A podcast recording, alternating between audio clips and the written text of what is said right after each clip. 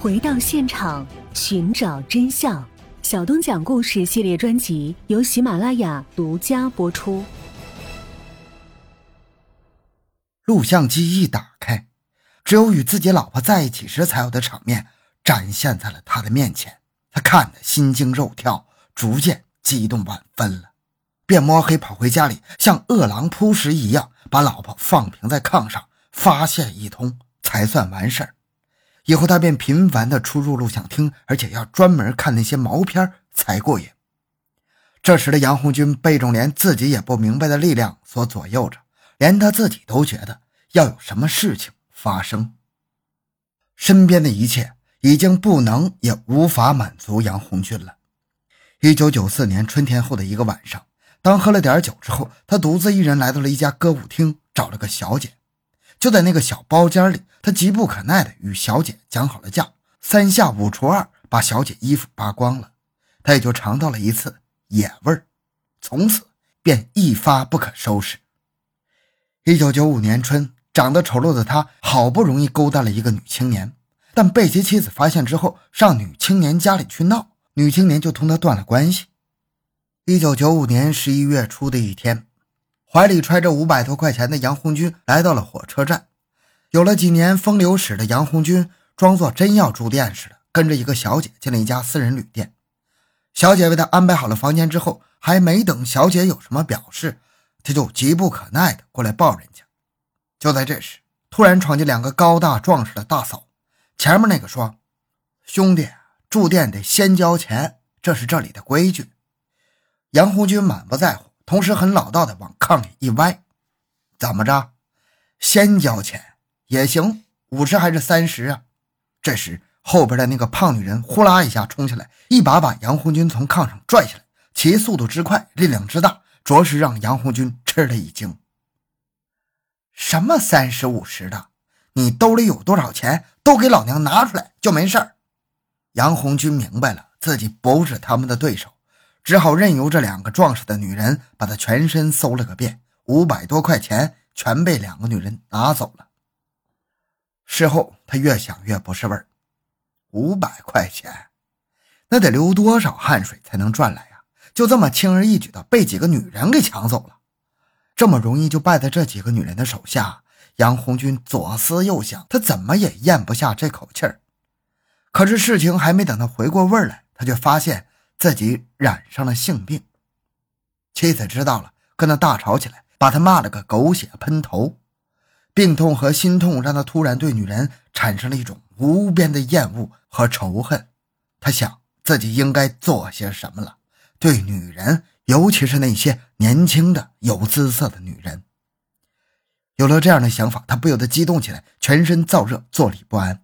杨红军想报复女人，尤其是那些年轻漂亮的女人。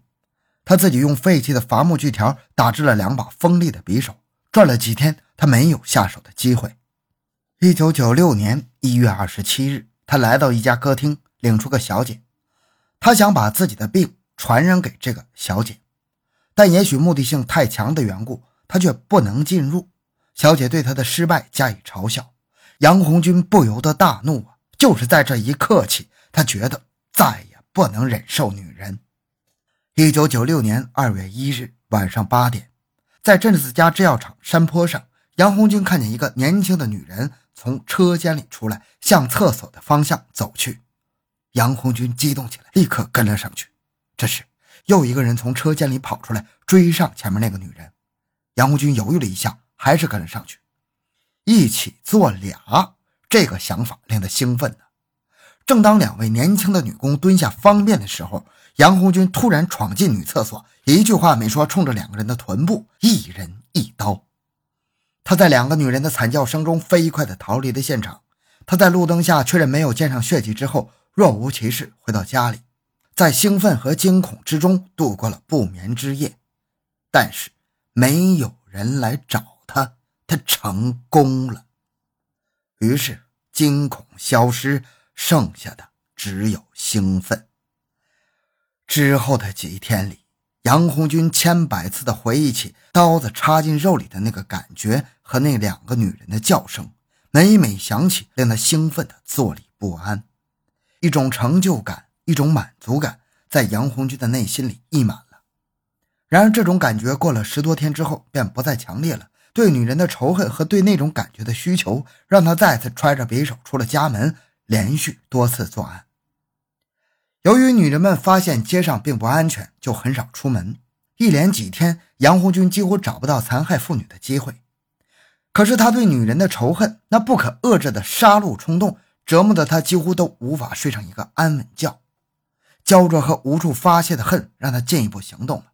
他不能忍受年轻的女人们安稳地活在这个世界上，在他的观念里，是他们害了杨红军，他一生也不能让他们安宁。路上残害不着，那就进屋吧。他又开始了新一轮的入室伤人，只有进一步的凶残，才能满足他报复女人的畸形心理。一九九六年九月二十七日，杨红军的犯罪残忍程度开始升级。这天晚上，他第一次杀人并残忍地毁坏尸体，并把受害者的乳房带走了。一九九七年春，杨发现其妻与一男人关系异常。他觉得自己老婆不让自己在外面找漂亮姑娘，但自己去找其他男人，实在是可恶之极。由此，他对女人的嫉恨更加升级，从此一发不可收拾。一个个家庭被破坏了，一个个年华似锦的女人死的死，伤的伤，一片悲凉。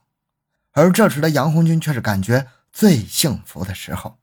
此时的杨红军正被一种成功的感觉左右着。继续着自己的勾当，他甚至在一次与朋友喝过酒之后还说：“天下只有老子我能治女人。”杨红军在罪恶的杀戮中得到了从来没有得到过的满足，他觉得自己是神，不是什么人了。就在公安干警们全力追捕杨红军的时候，他在单位分得了一套两室一厅、六十多平方米的住房，手拿住房的钥匙，看着为他操劳的妻子和已经十多岁的儿子。